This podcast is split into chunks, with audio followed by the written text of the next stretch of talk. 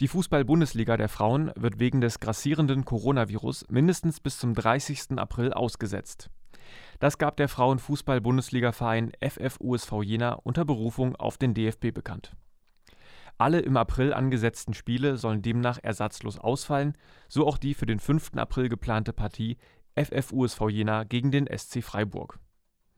Die Saison solle nach aktuellem Stand im Mai fortgesetzt werden. Erstes Spiel nach der Zwangspause wäre für die Jenaer Fußballerinnen das Heimspiel gegen Leverkusen am 3. Mai.